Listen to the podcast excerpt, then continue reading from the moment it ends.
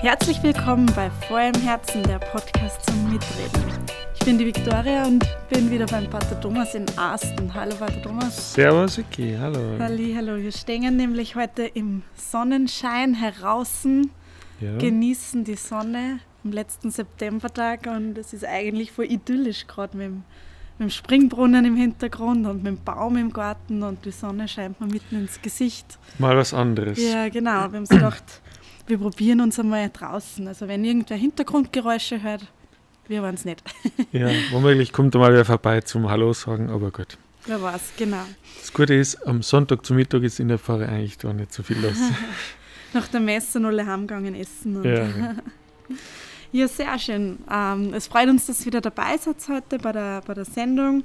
Wir beschäftigen uns jetzt ein bisschen länger mit einem Thema und zwar ist das Thema der heutigen Sendung, was glauben Katholiken eigentlich?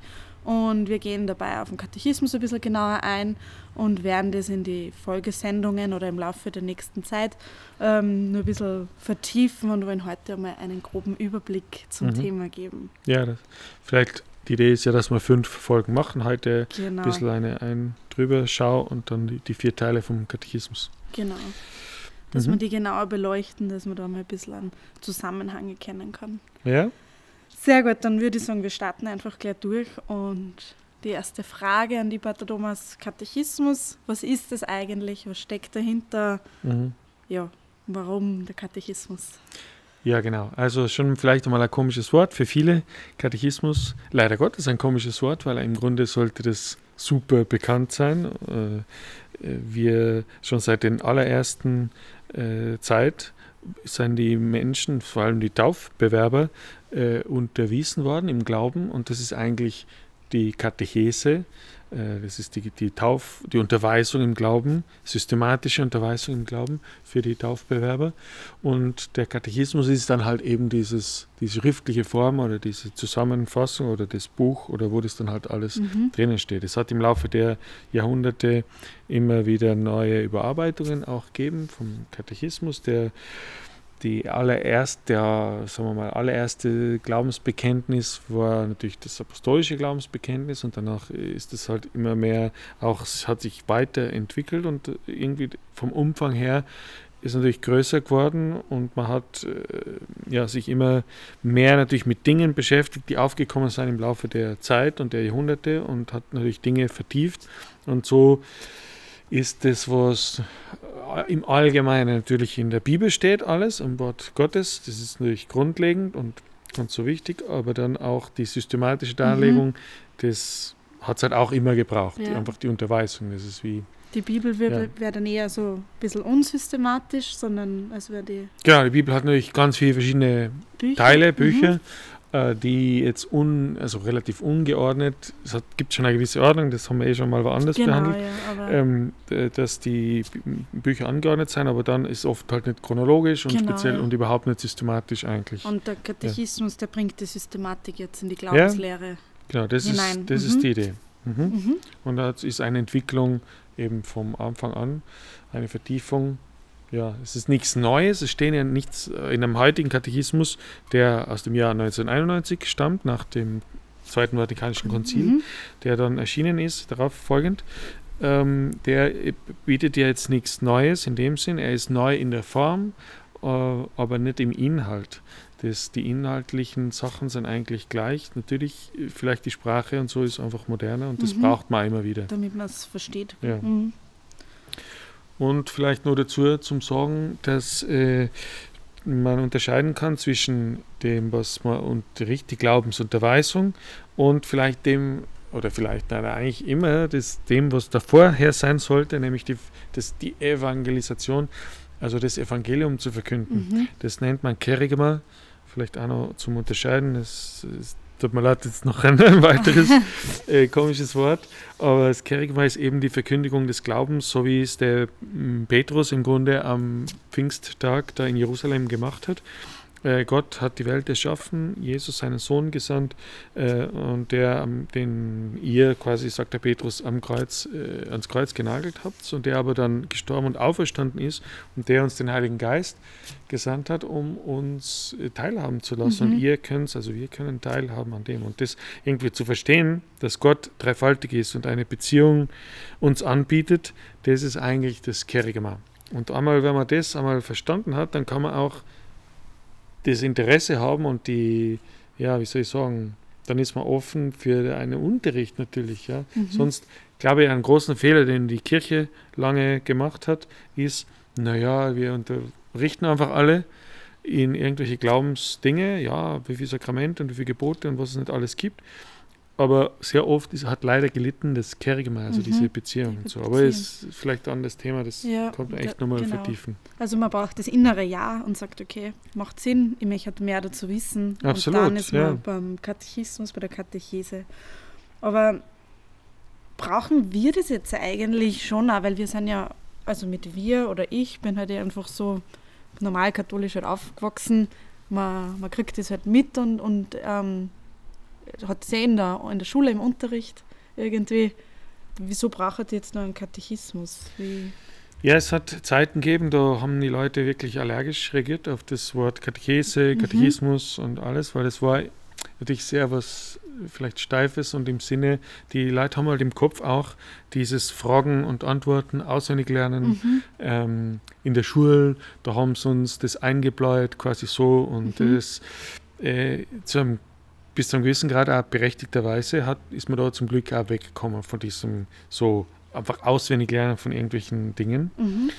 Ähm, das haben, da haben wir manche einen ganz einen inneren Widerwillen. Aber brauchen, ich meine, natürlich müssen wir wissen als Christen, was wir glauben. Mhm. Sonst, äh, äh, naja, was wollen wir denn, von was wollen wir denn reden? Was für Christen wollen wir uns denn nennen? Äh, wann, wann der Anwalt nicht weiß, was im Gesetz steht oder der Arzt nicht weiß, was für Krankheiten gibt und was für, für Medizinen oder eben Medikamente es dazu gibt, äh, wenn der Arbeiter sein Material nicht kennt, wenn äh, ja einfach in jedem Bereich, wenn wir nicht wissen, äh, was Christsein eigentlich heißt, mhm. dann ja, dann hat man ja. immer vielleicht ein paar nette Worte und vielleicht irgendwelche Fetzen oder irgendwelche Erinnerungen, die wir halt so als Kinder mal erfahren haben. Mhm. Aber was wir als Kinder erklärt bekommen haben, das ist noch lange nicht das, die ganze Tiefe des Glaubens. Ja. Und das ist eigentlich ein totaler Schatz, eine Schatztruhe mhm. eigentlich, die komplett ungehoben ist. Wir, wir, wir, wir müssen es wieder neu entdecken, dieses, dieses, diesen Schatz. Äh, die Bibel, wie gesagt, ich habe es schon erwähnt am Anfang, die Bibel ist das Wort Gottes mhm. und damit das Fundament von unserem Glauben. Das, darauf baut alles, aber es ist halt oft äh, vielleicht jetzt nicht für den Verstand so ganz geordnet. Und vielleicht im Vergleich dazu kann man sagen, der Katechismus oder die Katechese ist eben das strukturierte Gebäude, das dann drüber entsteht. Mhm. Und da gibt es halt ja, die, im Laufe der Zeit haben sich einfach Techniken entwickelt, irgendwie auch dieses Gebäude zu bauen. Es gibt verschiedenste Gebäude und, äh, und so weiter. Das kann man natürlich alles so machen, wie man möchte, aber die Technik und das, quasi die, die Säulen, die sind einfach da. Mhm. Und ja, also wer nicht weiß, was ein Katechismus ist als Christ, der, der hat ein großes Manko. Ja. Und ich, ich, ich lade wirklich jeden ein, sich das auch zu besorgen, ein Katechismus, ein, den, den großen Katechismus, sehr toll geschrieben damals. Kanal Ratzinger hat ganz viel, Kanal Schönborn, die haben da mitgeschrieben und wirklich toll gemacht mit einem Anfangsteil, der äh, irgendwie, wo, wozu sind wir fähig als Menschen, dass wir Gott erkennen. Das ist ja einfach so genial, so mhm. was Besonderes. Äh, und dann irgendwie das, die ganze systematische Darlegung eben danach. Ähm, ja, oder dann das Kompendium gibt es eben, das 2005 erschienen ist. Äh, das ist wieder in Frage und Antwort, die eine Art Zusammenfassung von dem großen Katechismus. Also mhm. KKK ist der Katechismus der katholischen Kirche, Weltkatechismus auch genannt. Äh, das ist der große Katechismus. Dann gibt es den KKKK, oh. das Kompendium, das, der ah, okay. Katechismus der katholischen Kirche der 2005 erschienen ist. Und dann gibt es mittlerweile auch 2011 noch den UCAT. Das ist quasi eine äh, Katechismus in jugendlicher Sprache. Mhm. Haben wir kurz Hallo zum Pfleger, der oben vorbei. ich weiß nicht, ob ihr das auch mitkriegt. Ja, Helikopter, genau. Hubschrauber. ähm, genau. Und inzwischen mhm. gibt es auch 2011 ist dieser U-Card mhm. erschienen. Äh, wirklich toll, auch in moderner Sprache. Und der Aufbau von allen diesen drei äh, Büchern ist eigentlich der gleiche und das ist eigentlich das Wichtige. Mhm. Es, es gibt eine klare Struktur, Struktur drinnen. Ja. Ja. ja. das heißt, dass man dann einfach als Christ lernt und weiß, wo kann man nachschauen, die Fragen, die man hat, wie kann man die genau. adressieren und wo, wo finde ich was dazu, wie kann ich mich weiterbilden. Genau. Eben wie du zuerst gesagt hast, zum Beispiel ein Anwalt, wenn der nicht die neuesten Gesetze ja. kennt, wenn sich was ändert, das funktioniert einfach nicht. Ja. Dann kann er nicht arbeiten. Sowieso. Ja. Und wie, aber wie ist jetzt der Katechismus aufgebaut? Vielleicht halt einfach nur sehr, sehr oberflächlich. Wir haben schon gesagt, wir gehen dann tiefer in die einzelnen Punkte mhm. ein, aber dass man sich so im Kopf einmal eine Struktur bilden kann, okay, es gibt äh, vier Säulen, wie hassen die, was steht da ungefähr drinnen? Mhm. Ja, also ich mache das oft gerne, äh, diese Erklärung. Ich würde jetzt nicht sagen, dass es oberflächlich ist, sondern es ist wichtig. Blick von oben, ja, genau, oberflächlich. Genau, Stimmt, in, ist ein falsches Wort. In, in der Gesamtschau, dass man einfach versteht, wie ja. der insgesamte Aufbau ist. Und da gibt es eben diese vier Teile und die haben auch eine Logik, innere Logik, wie das ganze christliche Leben im Grunde funktioniert. Als allererstes haben wir mal den Teil, was wir glauben wo das Glaubensbekenntnis die zentrale Faden ist, der uns da durchführt. Im zweiten Teil haben wir, äh, wo wir erklären, erklärt bekommen oder wo, wir, wo erklärt wird, wie wir feiern und das sind die sieben Sakramente, die uns da durchführen. Mhm. Dann haben wir einen dritten Teil, wo wir, wo es um das christliche Leben geht, wo es um die zehn Gebote geht und am vierten Teil, wo wir die Frage ist, wie beten wir und wo das Vaterunser der Faden ist. Mhm. Also Glaubensbekenntnis, Sakramente, zehn Gebote, Vaterunser. Glauben, äh, feiern, leben und beten. Genau. Macht genau, ja anscheinend. Das sind die vier, ja. die vier Teile. Und mhm. jetzt, äh, wenn wir jetzt auf die einzelnen Teile eingehen oder irgendwie versuchen zu verstehen, dann ist einfach einmal das, die, wie soll ich sagen, das, worüber wir überhaupt reden, ist halt das, was Gott tut, mhm. was Gott getan hat, was Gott tut und noch tun wird, mhm. das ist im Glaubensbekenntnis zusammengefasst. Und das ist die einfach die, wie soll ich sagen, das, was uns zum Staunen bringt, das, was die Grundlage unserer Freude ist. Auch, ja, wir haben Feuer im Herzen, das, was uns zum Brennen bringt. Äh, was hat Gott Vater getan? Er hat die ganze Welt erschaffen, also Gott einfach als, als, als Schöpfer, die ganze Welt erschaffen. Er hat alles gut gemacht. Er wollte, dass wir Gemeinschaft haben mit ihm. Er hat die sichtbare, die unsichtbare Welt erschaffen. Ähm, und er hat seinen Sohn geschickt, weil wir es als Menschen äh, vermasselt haben. Jesus ist auf die Welt gekommen. Er hat ähm, seine also sein Leben rein gelebt, aber unsere Sünden auf sich genommen mhm. und hat für uns gelitten, ist für uns gestorben und ist auferstanden ähm, und wird uns eines Tages richten auch. Und er hat uns den Heiligen Geist geschickt und der Heilige Geist äh, gibt uns immer wieder die Chance, einen Teil zu haben an dieser Beziehung mit Gott neu zu beginnen und ja, äh, einfach auch als, als Familie Gottes zusammenzuwachsen mhm. Und die Kirche zu bilden. Oder? Der, und das ist eigentlich im Grunde die, die, diese dreistufige oder dreifaltige äh, Ausformung vom Glaubensbekenntnis mhm. ist einfach das, was die Grundlage von unserem Glauben ist. Deswegen ist das der erste Teil. Mhm. Was glauben wir? Wenn ich das nicht glaube, dann bin ich eben woanders. Wenn ich nicht glaube, dass Gott gut ist, dass Gott Vater ist, dass er alles geschaffen hat, ja, dann glaube ich halt an irgendwas anderes. Dann glaube ich vielleicht an viele Götter, äh, dann glaube ich vielleicht ja, dass das Yin und Yang gibt oder irgendwie gut und böse und das und Karma. Und, ja, oder Karma und so. Aber wir Christen glauben eben, dass Gott der Schöpfer ist und dass er der Vater ist mhm. und dass er der Sohn ist, der A, Gott ist, Jesus Christus, äh, weil viele Menschen glauben vielleicht an Gott, aber nicht an, Jesus, Jesus der Mensch geworden ist, der Gott gewordene, der Mensch gewordene Gott und nicht an den Heiligen Geist. Mhm. So, wenn wir jetzt ähm, wissen, was Gott getan hat in der Geschichte und dass er einen großen Plan hat, wo wir wieder zurückkommen zu ihm, dann können wir uns vielleicht fragen, naja, was hat das jetzt alles mit mir zu tun? Mhm. Wie, bin ich da Teil von dieser ganzen Geschichte, weil, ja, okay, die Heilsgeschichte ist das, aber ich, Thomas Gögele, irgendein Würstel im Jahr 2018. Äh, Irgendwo was, in Hintertupfing. In, ja, was habe ich mit dieser ganzen Sache zu tun? Und das ist einfach durch die Sakramente, durch den Tod und die Auferstehung Jesu, also einmal als allererstes die Taufe, mhm. danach die Firmung, die Bestärkung, durch die Eucharistie, das Empfangen, das äh, Speis, sich speisen aus dem Wort Gottes und der, dem, der Eucharistie ähm, und dann die äh, Sakramente der Heilung, Beichte, Krankensalbung immer wieder neu zu beginnen, auch auf die, auf die, auch körperlich immer wieder Heilung, um Heilung zu bitten und vielleicht auf den letzten Weg äh, zu gehen mit Gott.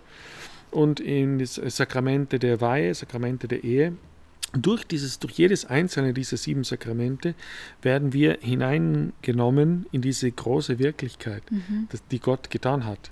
Gott ist ja äh, quasi außerhalb der Welt, außerhalb der materiellen Welt. Mhm. Er ist äh, ganz Geist und ganz Leben und ganz Fülle von allem.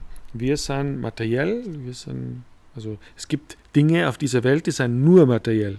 Wir sind ja auf der Grenze und haben an einen, einen Fuß in beiden in Welten. Ja, genau, ja. Einen in der materiellen Welt und einen in der geistigen Körper Welt. Und, und dann gibt es die ganzen mhm. Engel und den, und Gott eben, die sind auf der geistigen mhm. Seite.